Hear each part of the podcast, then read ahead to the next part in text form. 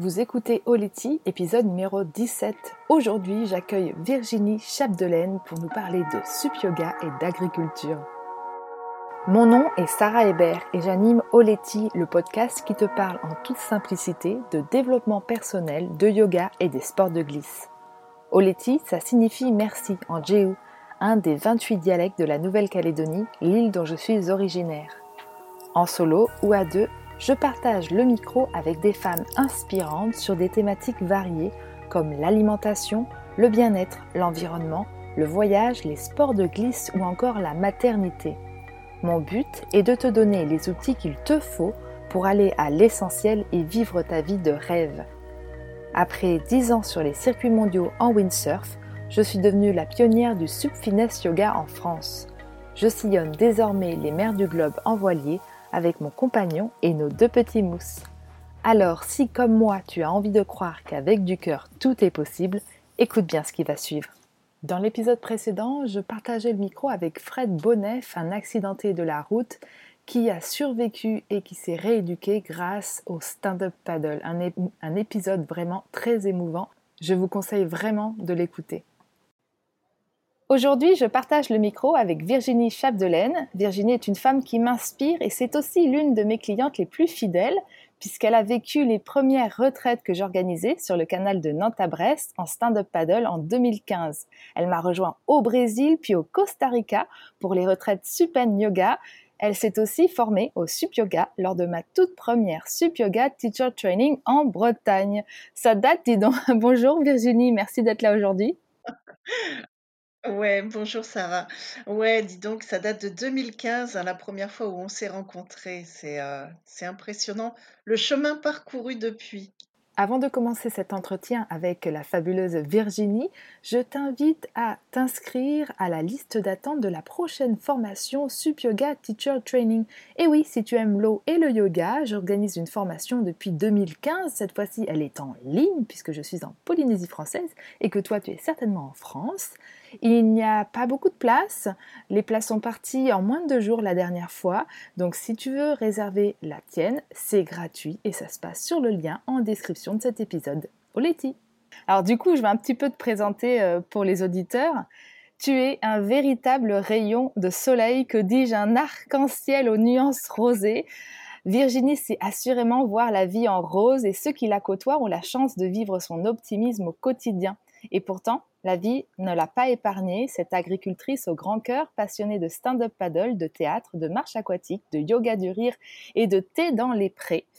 Aime la vie, mais comme je viens de le dire, ça n'a pas toujours été facile et ça, on va en parler à la fin de cet épisode. Certains disent que le bonheur, ça s'apprend. D'autres affirment que tout se joue dans l'enfance. Lorsque l'on découvre ton histoire, Virginie, on se dit que même les moins gâtés par la vie au démarrage peuvent connaître la paix intérieure, le bonheur par la suite. Donc, euh, avant de parler de tout ça, moi, j'aimerais savoir comment une agricultrice a pu débarquer sur un stand-up paddle. C'est quand même pas courant. Ouais, c'était euh, plusieurs, euh, plusieurs concours de circonstances. Déjà, il faut savoir que la ferme que je partage avec mon mari, eh ben, elle est située à 2 km de la mer. Donc déjà, ça aide un petit peu et puis moi, j'ai fait de la natation, en compétition quand j'étais beaucoup plus jeune et j'ai toujours aimé me baigner et même me baigner, dans les eaux les plus froides. et parce que voilà, on habite en Normandie, dans la Manche et c'est pas les eaux les plus chaudes. Mais quand même, on a le Gulf Stream qui passe, sur nos côtes et ça aide un petit peu.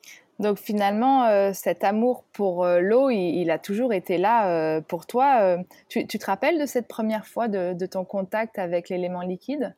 Alors oui, je me rappelle très très bien. J'étais, j'avais 5 ans. J'étais en cours préparatoire. moi, j'étais parisienne à l'époque. Mes parents habitaient à Paris. Enfin, toute notre famille habitait à Paris. Et en fait, j'ai appris à nager grâce à l'école. Euh, ouais, c'est en CP qu'on a été euh, à la piscine Oberkampf. Euh, ça date déjà, dis donc, c'était dans le, dans le quartier où j'habitais, en bas de la rue Ménilmontant. Et une vraie piscine à l'ancienne avec des mosaïques incroyables, une piscine un peu art déco comme on n'en fait plus aujourd'hui. et j'ai appris à Mmh. nager, à faire les mouvements. À l'époque, je te parle de ça il y a 50 ans, hein, donc ça date aussi. Et à l'époque, en fait, avant d'aller dans l'eau, on nous mettait euh, à plat ventre sur des bancs euh, sur le bord de la piscine et où on, on apprenait à faire les mouvements de la grenouille. Et ensuite, on allait dans l'eau et moi, j'ai appris très, très vite et j'ai adoré l'eau, mais euh, c'était impressionnant comment j'aimais ça. Donc oui, la piscine Oberkampf, c'est un... C'est génial. Donc, euh, donc tu es une petite Parisienne à la, à la base? Oui, oui, oui, je suis une petite Parisienne, euh, une petite Parisienne euh, bourlingueuse euh, qui a, qui a toujours été attirée par les voyages et, et même c'est marrant parce que quand je suis rentrée en sixième, j'avais 10 ans et la première langue que j'ai voulu apprendre, c'est pas l'anglais. J'ai pas voulu faire comme tous les autres. J'ai voulu apprendre le russe. Donc, euh, me demande pas pourquoi. Ça m'est sorti comme ça un jour.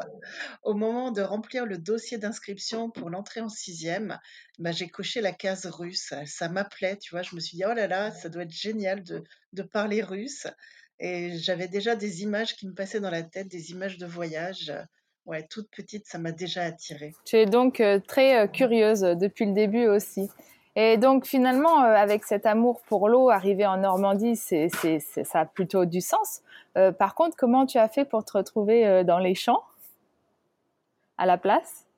Alors ça, c'est, j'ai fait plein de métiers différents, et le dernier, enfin, le dernier métier avant d'arriver en Normandie, c'était animatrice, dans un centre de jeunes agriculteurs et bah, c'est là, en fait, que j'ai rencontré mon mari. Lui, il en était le trésorier et heu et donc mon rôle à cette époque-là, c'était, heu, d'apprendre aux jeunes agriculteurs à bien parler en public. Je leur apprenais aussi à animer des réunions et puis, heu, le rapprochement s'est fait petit à petit. C'est l'amour qui m'a touchée au cœur et qui a fait qu'après, bah, j'ai fait, j'ai fait le chemin pour aller vivre, chez mon amoureux, qui avait donc cette ferme, au bord de la mer. Génial. Et hum, qu'est-ce qui t'a attiré au, paddle? Co- comment tu as découvert, ce sport, cette activité? Alors c'est un petit peu par hasard encore. C'est drôle parce que je me rends compte, en réfléchissant, là, j'ai fait pas mal un petit retour sur, heu, sur ma vie. Heu, c'est peut-être parce que j'ai passé la cinquantaine que ça me prend comme ça, mais je me suis rendu compte que j'avais pas heu, choisi beaucoup de choses dans ma vie. Heu, c'est souvent la vie qui m'a offert des opportunités et j'ai su les saisir au vol. Heu, en fait, lors d'une rencontre, heu, donc j'ai rencontré, une femme, qui, qui m'a initiée à une pratique sportive qu'on appelait à l'époque le longe-côte, qui est en fait, de la randonnée aquatique et et j'ai tellement aimé cette activité qu'avec cette, cette femme que j'avais rencontrée, on a décidé de monter un club sportif. Donc on a monté un club sportif de Longe-Côte, heu, à Julouville, donc là où je vis et heu, totalement par hasard, elle, elle a rencontré, heu, d'autres personnes, qui donnaient des cours de stand-up paddle et un jour, on s'est dit: «Bah, tiens, ça a l'air sympa, ça a l'air facile, on va aller prendre un cours» et alors là, ça a été une vraie révélation parce que, j'ai trouvé mon équilibre tout de suite. Je ne suis jamais tombée à l'eau, heu, depuis que je suis montée sur un stand-up paddle et et ouais, c'est cette sensation de glisse, Heu et je me rappelle que quand j'avais une vingtaine d'années, j'avais un amoureux qui faisait de la planche à voile et je le regardais de loin. Lui, il n'était pas prêteur, il voulait pas me prêter sa planche, donc j'ai jamais pu essayer la planche à voile. Il arrêtait pas de me dire: «Mais de toute façon, tu y arriveras pas, c'est trop difficile» et là, c'était un petit peu ma revanche. Heu, j'ai réussi à monter sur cette planche, sans voile certes, avec une pagaie, mais heu, depuis, heu, ouais, j'ai vraiment trouvé, ce sport de prédilection qui, qui fait mon grand bonheur. Qu'est-ce qui te plaît autant dans cette activité? Le fait, de de pouvoir aller où je veux, en fait. Puis moi, j'habite au bord de la mer, tu vois? J'allume mon ordinateur, on a une webcam, sur, sur la plage, donc j'allume mon ordinateur, je regarde l'état de la mer. La mer est belle, hop, je mets ma planche dans ma voiture, heu, même pas 5 minutes après, je suis sur le bord de la plage. Et puis, heu, voilà, c'est toute seule, je me fais une balade. Et c'est la plénitude, c'est le calme, c'est pouvoir glisser sur l'eau, c'est, c'est faire du sport et sans avoir besoin d'être avec d'autres personnes dans un centre, dans une salle de sport. moi, je ne sais pas faire du sport. Les sports collectifs, c'est pas pour moi. Les salles de sport, c'est pas pour moi et j'aime euh, j'aime la nature. Et en plus, attends, on a une chance phénoménale. On a quand même des phoques et des dauphins chez nous. Donc, euh, très souvent, quand je sors mon paddle, euh, ça m'arrive de croiser un, un dauphin ou un phoque sur un rocher ou dans l'eau. C'est, c'est... Et puis attends, en plus, je sors mon paddle, je tourne, je fais quoi, 100 mètres derrière la falaise et j'ai le Mont Saint-Michel en face. Donc, Franchement, c'est un vrai bonheur. ouais, si j'entends bien, c'est vraiment cette connexion à la nature qui, qui, te plaît énormément. Ah oui, exactement. Ouais, ouais, ouais. C'est vraiment ça. C'est euh, ouais, moi vraiment, euh, je suis presque plus à l'aise dans l'eau que sur la terre. Euh, et, et, le paddle, en fait, il m'offre un peu les deux. Mmh. Et, et, en plus, depuis que j'ai découvert le, le, paddle yoga avec toi, le sup yoga, mais, euh, mais j'ai une dimension supplémentaire. Tu vois, il y a, y a en plus euh, une espèce de dimension de, de spiritualité pour moi. Le paddle, ouais, il y a, y a de la spiritualité, de la connexion euh, vraiment avec les éléments, et, puis, et puis tout le corps, tout le corps est en mouvement.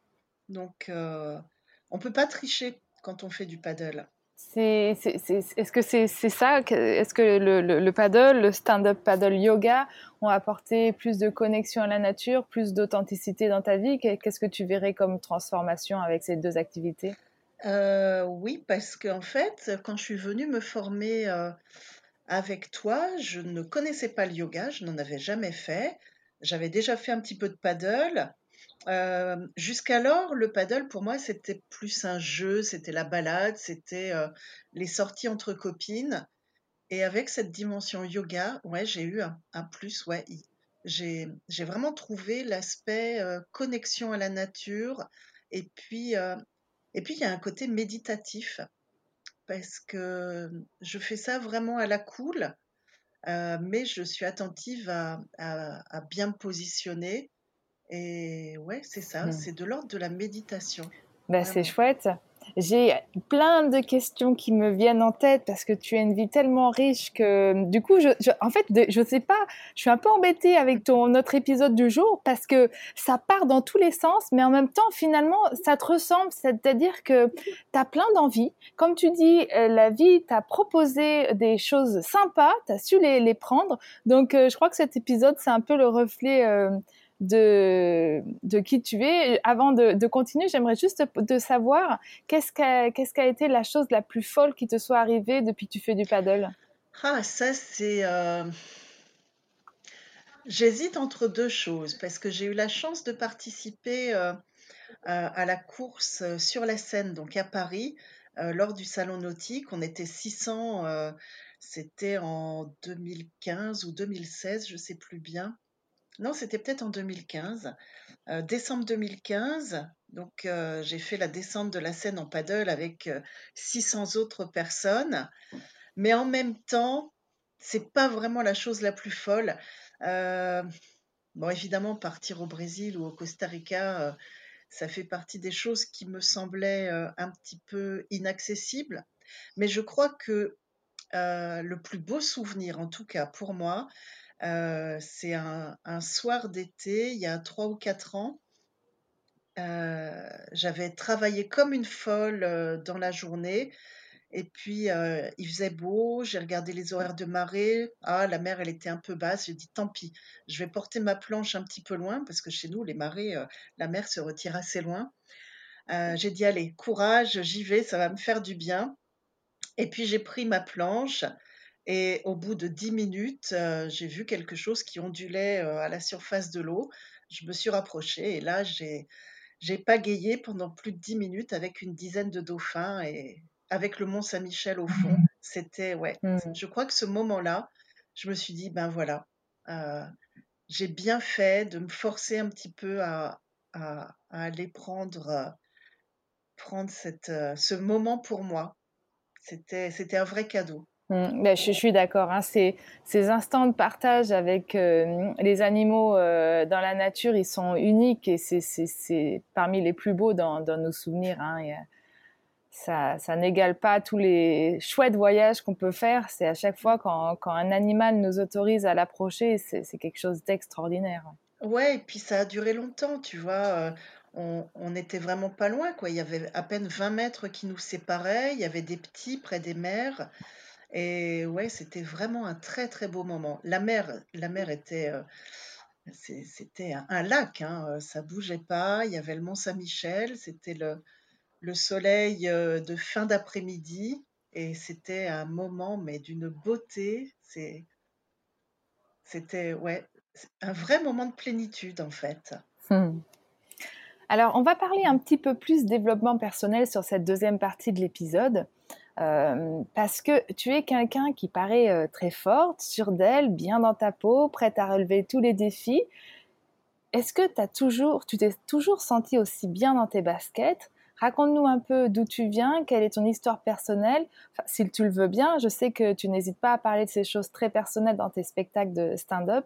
Je pense que les auditeurs aimeraient sincèrement découvrir un peu plus euh, ta personnalité et aussi son, son, son côté plus obscur, comme on peut l'appeler euh, Alors non. Tu as écrit, parce que tu as écrit un livre, on peut le préciser, euh, tu, tu, as écrit un livre qui va paraître euh, bientôt et tu peux nous en parler également. Oui, alors j'ai pas été du tout comme ça toute ma vie. Non, en fait, la personnalité que j'ai aujourd'hui, profondément, bien sûr, je suis la même, mais j'étais pas aussi épanouie euh, que ça quand j'étais euh, petite. Au contraire, moi j'ai toujours été une enfant assez timide, euh, assez renfermée, assez solitaire. Hein. j'ai eu un, grave accident quand j'étais petite. Et, et, cet accident m'a éloignée un petit peu des gens qui, me, qui vivaient à mes côtés. Et, j'ai subi un petit peu le regard des autres qui comprenaient pas parce que parce que c'est pas un accident qui m'est tombé dessus comme ça, c'est moi qui ai pris un jour une décision. Euh, bon, pour parler franchement, voilà, je tourne autour du pot. Allez, on va le dire franchement. Euh, quand j'avais 5 ans, euh, un soir, pour d'obscures raisons, j'ai ouvert la fenêtre de, de l'appartement où on vivait. On était au cinquième étage. J'ai ouvert la fenêtre et j'ai sauté par la fenêtre. Voilà, j'ai pris cette décision, mais il faut savoir que c'est une décision qu'un enfant de 5 ans a prise. Hein. Ce n'est pas une décision d'adulte, donc euh, il faut la remettre dans son contexte. Malgré tout, je dois quand même avoir des super pouvoirs parce qu'arrivé en bas, j'ai réussi à me relever et puis à, aller prévenir la voisine de ce que j'avais fait. Bon, évidemment, euh, après, je me suis effondrée, je suis partie à l'hôpital, j'y suis restée plus d'un mois. Mais voilà, les gens, euh, les gens, aussi bien mes amis que les voisins, que ma famille proche, personne n'a compris mon geste et j'ai souvent euh, subi le regard et le jugement des autres. Donc je me suis euh, beaucoup, beaucoup renfermée dans ma bulle. Et, euh, et en fait... Il faut savoir, excuse-moi, je te, je te, coupe Virginie, mais il faut savoir que tu étais dans une relation mère-fille un peu toxique. Oui, oui, oui, oui. Terriblement, terriblement, puisque en fait, euh, euh, j'avais un petit frère donc qui avait trois ans et euh, bah, comme tous les enfants qui sont vivants et qui sont pleins de vie, bah, voilà, dans un petit appartement de 60 mètres carrés à Paris, deux enfants, deux jeunes enfants, ça fait du bruit, ça court partout, ça rigole, ça saute sur les lits. Et ma mère avait coutume de nous dire à mon frère et moi, si vous n'êtes pas sage, je vous balancerai par la fenêtre.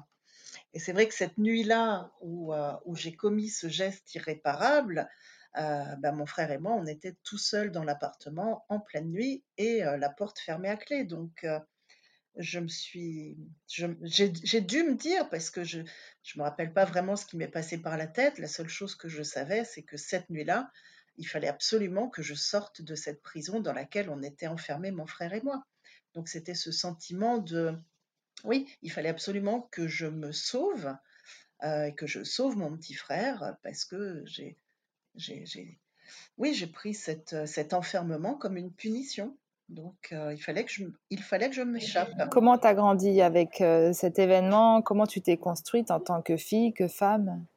déjà quand j'ai eu 13 ans, j'ai découvert le théâtre et là, c'est pareil, c'est pas moi qui l'ai choisi, c'est une de mes amies qui faisait du théâtre et qui m'a tirée par la main et qui m'a dit: «Viens, viens faire du théâtre avec moi». là, ça a été, une première thérapie parce que le fait, de jouer des personnages sur scène et ben, je quittais un petit peu mon quotidien. mon quotidien de solitaire, dans la douleur, et dans le jugement des autres, bah, voilà, c'était oublié une fois que j'étais sur scène. Je jouais un autre personnage, je pouvais me déguiser et ça, ça a été une vraie révélation, déjà que j'aimais ça et puis que je me débrouillais pas trop mal. parce que les gens, me félicitaient après quand je sortais de scène. Donc tout le temps, après dans tout mon chemin, dans tout mon chemin de vie, dans tous mes voyages, dans tous mes déplacements, toutes les villes où j'ai pu vivre après, j'ai toujours cherché un endroit pour faire du théâtre. Ça, c'est je crois que c'est la première chose qui m'a aidée à me relever vraiment et à me à guérir en fait, hein, de de toutes mes blessures intimes, Ouais, le théâtre, ça a été vraiment le point de départ. Et puis des rencontres, hein, parce que je me suis rendu compte que Et qu'est-ce qui t'a aidé, est-ce que tu as trouvé d'autres outils pour t'aider à à te réconcilier avec toi-même, à, savoir qui tu étais et arrêter d'accepter les étiquettes qu'on pouvait te coller par rapport à ce premier accident qui t'était arrivé Alors ça, euh, le développement personnel, proprement dit, je l'ai découvert très tard, hein, j'avais presque 50 ans. Euh, avant, je me posais pas du tout de questions. Euh, j'ai envie de dire que j'essayais de vivre au quotidien comme je pouvais sans vraiment faire de vrais choix, hein, encore une fois. C'est vraiment, passé mes 50 ans que j'ai commencé à faire mes propres choix et ouais, encore une fois, bah, c'est l'ami qui m'a, qui m'a fait découvrir le longe-côte et le stand-up paddle, qui m'a également fait découvrir le développement personnel et alors là, à partir du moment où j'ai découvert ça, ces différents outils, mais je m'y suis jetée, de tout cœur et notamment, j'ai découvert la psychologie positive et le yoga du rire. Alors ces 2 outils, mais ça m'a, heu, ouais, ça m'a sauvé la vie. Parce que ça m'a permis de voir la vie autrement et que, heu, même si on a des expériences de vie qui sont difficiles et ben, le fait de réussir à en rire, qu'est-ce que ça peut alléger? Ça peut vraiment alléger tous ces sacs à dos de Ouais, ces sacs à dos de mauvais souvenirs qu'on peut trimballer tous, heu, ouais, c'est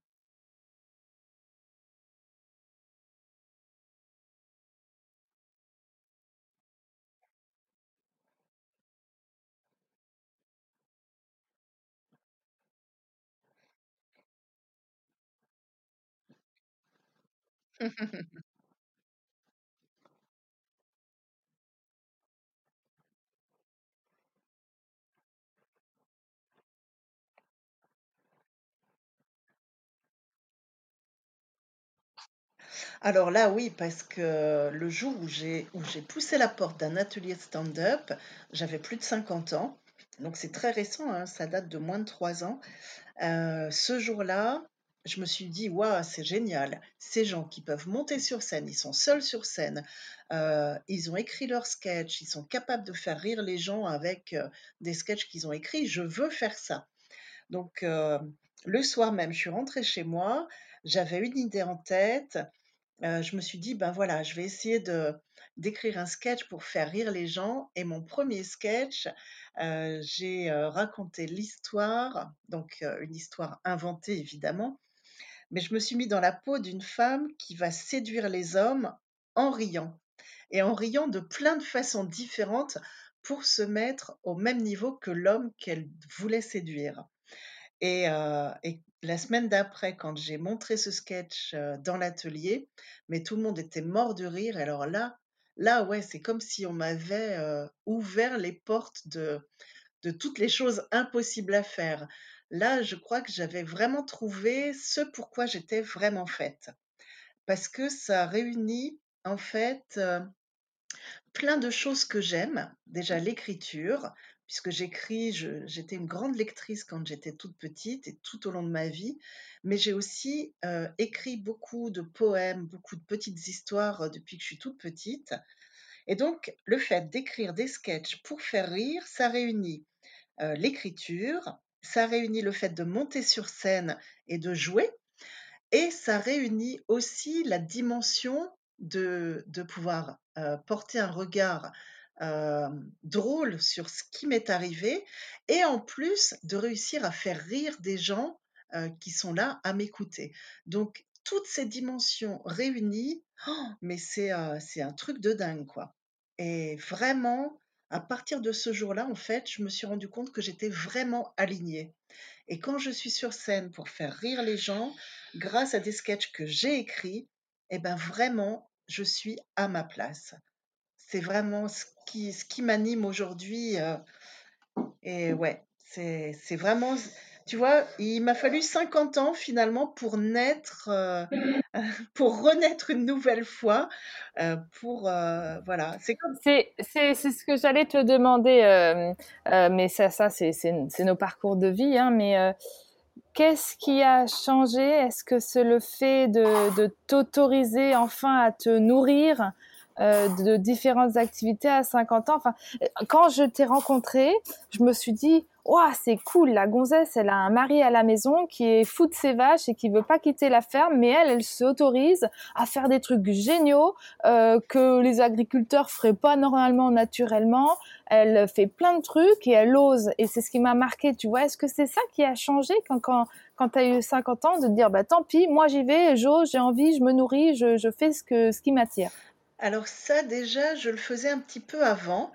Parce que, faut savoir que donc je suis mariée avec mon mari, depuis 26 ans maintenant, et pendant les ouais, les les 6-7 premières années de notre mariage, euh, j'ai pas été, une femme, épanouie, ni drôle, ni agréable pour lui parce que je lui ai mené la vie dure, tout simplement parce que lui, il a un rythme de dingue. Euh, il part à 6 heures du matin et il peut rentrer à 22 heures le soir après son boulot. Et c'est comme ça tous les jours. Euh, on prend jamais de vacances. Et, et j'en ai vraiment euh, développé des frustrations, des rancœurs, parce que moi j'étais à la maison avec nos trois jeunes enfants, puisque j'ai eu trois enfants presque coup sur coup. Hein. Il n'y a, pas, a pas tout à fait deux ans entre mes deux premiers enfants et un tout petit peu plus de deux ans entre mon deuxième enfant et, et ma fille, mon troisième enfant. Et donc j'étais à la maison avec trois jeunes enfants. Je développais tant bien que mal mon activité d'animation à la ferme. Et, ouais, je voyais jamais mon mari. Je me disais, mais punaise, mais c'est quoi cette vie, quoi? J'ai pas, pas payé pour vivre ça. Et, un jour, j'ai compris qu'il fallait que j'arrête euh, de vouloir le changer, parce que lui ne changerait pas. Et que euh, si je voulais pas péter les plombs ou si je voulais pas le quitter tout simplement, eh ben, il fallait que moi, je trouve des activités qui allaient m'épanouir et qui allaient me rendre heureuse. Et, oui, c'est vrai que tant pis, on s'est beaucoup éloigné, mon mari et moi, pendant, pendant de longues années. On a eu peu de moments de, de rencontres et de moments à deux. Mais, mais moi, c'est ce qui m'a sauvé la vie, en fait. C'est ce qui a sauvé notre couple, le fait que je me dise, eh ben, tant pis, il, faut, il faut que moi, je m'épanouisse à côté. Euh, sinon, je vais péter les plombs et, je vais tout quitter, quoi. Donc, euh, et, et, petit à petit, ben, au départ, je m'autorisais des petites choses et petit à petit, comme comme c'est un mec formidable évidemment. Si ça n'avait pas été un mec formidable, jamais je l'aurais épousé. Mais c'est un mec formidable et il m'a toujours autorisé à faire euh, tout ce que je voulais. Lui, il est très indépendant, moi je suis très indépendante aussi, donc on, on se comprend tout à fait de ce côté-là. Et, euh, et, petit à petit, ben voilà, j'ai osé, je me suis autorisée en fait à faire des choses, euh, à partir loin, à partir longtemps. C'est comme ça qu'un jour, je me suis autorisée à partir au Brésil et, et à te retrouver au Brésil. Et, c'était, et je ne le regrette pas. On a dit que la prochaine retraite Sup Yoga à Moréa, en Polynésie française, il venait pour votre anniversaire de mariage. Hein ah oui, alors bon, en ce moment avec les, les mesures Covid, ça va pas être facile, mais dès que c'est possible, ah oui, ça, ça c'est c'est indispensable parce qu'on s'est mariés, mais on n'a pas eu de, de, voyage de noces. Donc ça, oui, on partira tous les deux. Le prochain grand voyage, ce sera à deux, oui. Qu'est-ce que tu aimerais euh, dire ou donner comme conseil à la petite Virginie de... Euh, euh, tu m'as dit que tu avais 7 ans quand tu as sauté par la fenêtre, je ne sais plus quel âge. j'avais, j'avais 5 ans. 5 ans, voilà. Qu'est-ce que tu aimerais lui dire aujourd'hui? Eh bien, je lui dirais, t'inquiète pas, ça fait pas mal, ne regrette rien, tout ce par quoi tu es passé ou tout ce par quoi tu vas passer, tout ça c'est très cohérent et tout ça va t'amener à un endroit où tu seras vraiment bien et où tu pourras vraiment, t'éclater, rigoler tout le temps parce qu'en fait, aujourd'hui, c'est ça ma vie, hein. vraiment, hein. le rire, il est vraiment au cœur de ma vie, hein. Moi, je ris et je fais rire les autres, donc c'est comme si, en fait, je me je me rattrapais de tous les rires que j'ai pas eus quand j'étais enfant. là, je me je me laisse submerger par les rires et et quand j'en parle, quand je ouais, j'ai la banane, quoi, j'ai le sourire sur les lèvres et mmh. c'est vraiment ça qui m'anime aujourd'hui. Ben, c'est un beau message. Euh, bon, il y, a encore d'autres sujets que j'aimerais aborder avec toi. On va le faire rapidement parce qu'on s'approche de la fin de l'épisode. J'aime bien euh, le rapport à l'argent et au corps que, que, tu as. Alors, si on commence par l'argent, euh, bon, tu n'as pas un salaire de cadre, hein, mais pourtant, tu arrives toujours à réaliser tes projets comme les plus fous, nous rejoindre sur les retraites Sup Yoga à travers euh, le monde. comment tu fais? Euh, ben En fait, euh, moi j'ai toujours été un panier percé. le peu d'argent que je gagnais, il, voilà, il était aussitôt dépensé. Moi j'ai jamais été économe. Et, et en même temps, je crois que j'ai développé par ma curiosité et par ma passion, j'ai développé beaucoup, beaucoup de compétences et je suis convaincue que ouais, quand j'ai un projet, ben, en fait, je mets tout en œuvre. j'ai l'impression que l'univers, il se met en œuvre en même temps que moi pour réussir à gagner de l'argent avec des projets qui sont hors du commun, comme par exemple monter des ateliers de théâtre et et faire, faire des ateliers d'improvisation théâtrale. J'avais jamais fait ça, mais c'est grâce à, ces ateliers que j'ai montés que ben, j'ai réuni une dizaine de personnes qui m'ont donné de l'argent pour leur apprendre à faire du théâtre. Et cet argent, je l'ai mis de côté pour me permettre de me payer mon premier voyage au Brésil. Et puis, et puis je me suis dépassée aussi lorsque euh, pour budgétiser ce, premier voyage au Brésil, et ben, je me suis dit, ben voilà, j'ai été formée au yoga du rire, et ben voilà, je vais sortir de ma zone de confort et puisque j'ai besoin d'argent pour partir, et ben je vais animer des séances de yoga du rire. Et ça a marché. Les gens m'ont fait confiance à ce moment-là. Et, ouais, en mettant en œuvre un peu, en, en me creusant la tête, en me disant euh, de quoi je suis capable, pourquoi les gens seraient prêts à venir me donner de l'argent? Qu'est-ce qui pourrait intéresser? voilà, c'est ouais, j'ai en fait, j'ai connecté au bon moment, mes compétences, les tendances du moment parce que, c'est pas toujours le yoga duré, pas toujours, aussi bien, aussi bien accepté, surtout maintenant avec le covid. Mais à ce moment-là, ouais, c'était voilà, j'avais convoqué, mes compétences, et les tendances, et une bonne communication aussi, parce que j'ai appris à bien communiquer donc et puis je crois que mmh le, tout le réseau, personnel que je me suis construit, bah, ça m'aide. Ça m'aide, tu vois? Quand j'ai besoin de développer des projets et ben, je peux faire confiance, à mes amis pour, pour m'aider à communiquer et puis trouver les, les, bonnes ressources en fait. Mmh, chouette. la dernière fois que l'on s'est vu, donc euh, c'était au Costa Rica, tu avais pris quelques kilos après avoir vécu une année un petit peu difficile. Et pourtant, tu avais l'air sereine dans le fait que tu allais retrouver un état de santé correct dans un avenir proche. J'ai donc beaucoup aimé cette bienveillance envers ton corps, envers euh, toi tout simplement. Est-ce que tu as toujours eu ce rapport au corps Comment tu as fait pour euh, t'accepter tel que tu es parce que tu es plutôt ronde? Et enfin, j'aimerais savoir si tu continues à faire des jolies assiettes colorées comme tu les aimes pour retrouver euh, ta ligne. Euh, oui, mon rapport au corps, il a, il a toujours été compliqué. Il faut savoir que aujourd'hui, je pèse 40 kilos de plus que au moment où j'ai rencontré mon mari.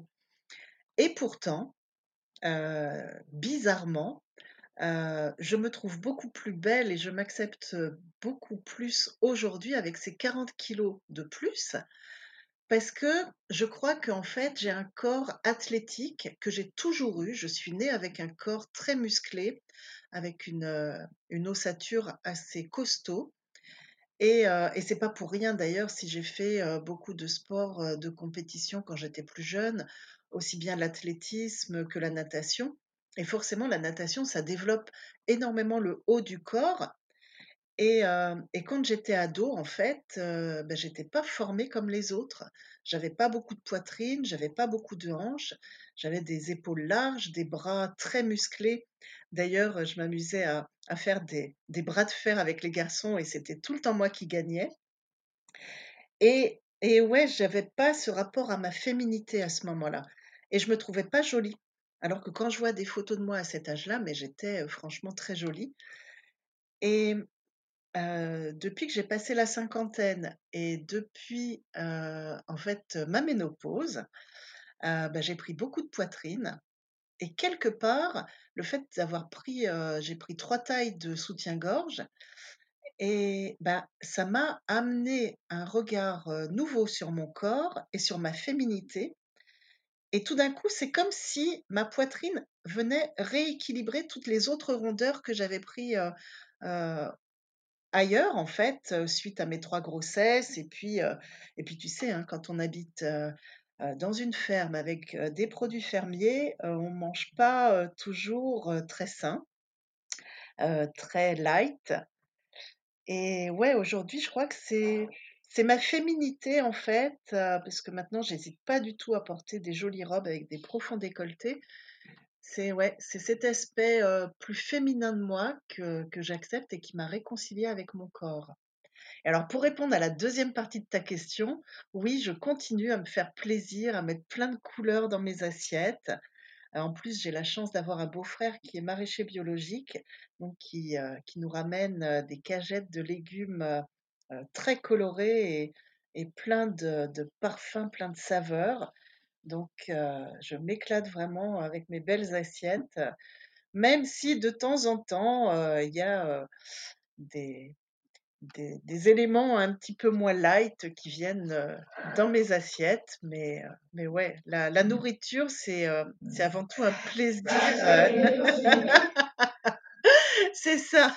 Oui, j'allais parler des dimanches midi chez vous. Par exemple, il y a deux jours, dimanche dernier, mon fils nous a fait une tarte au chocolat. Ben, on l'a englouti, on était quatre à table, on l'a englouti à nous quatre à la fin du repas du ah, J'aurais trop voulu être là.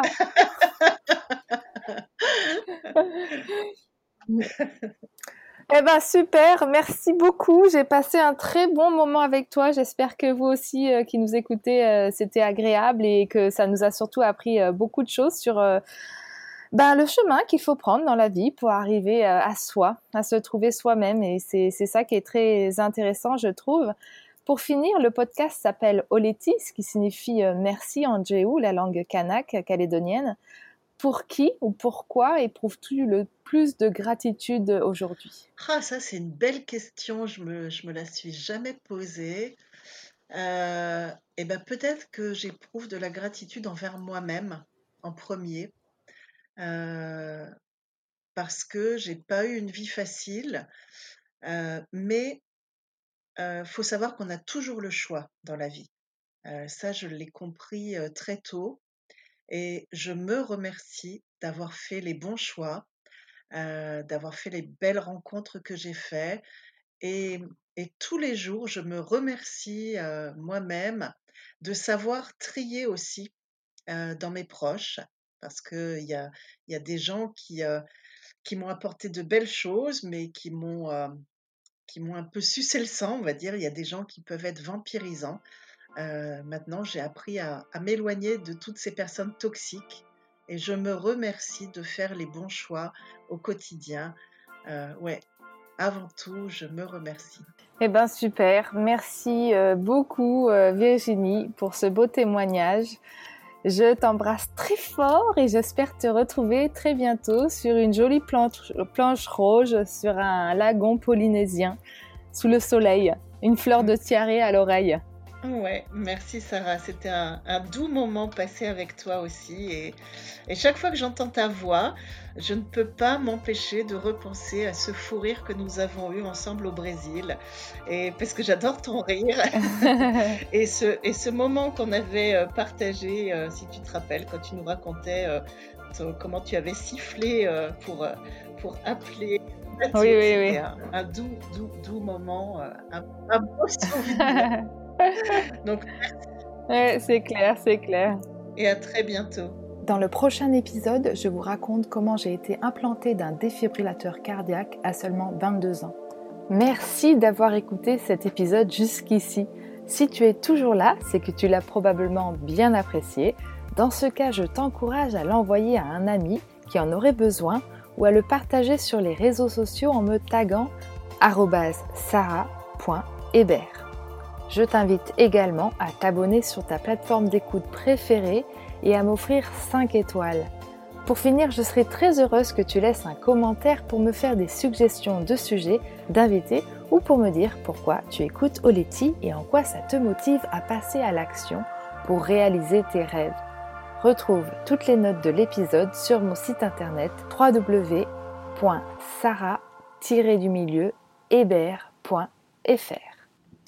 www.sarah-hébert.fr. Oletti les amis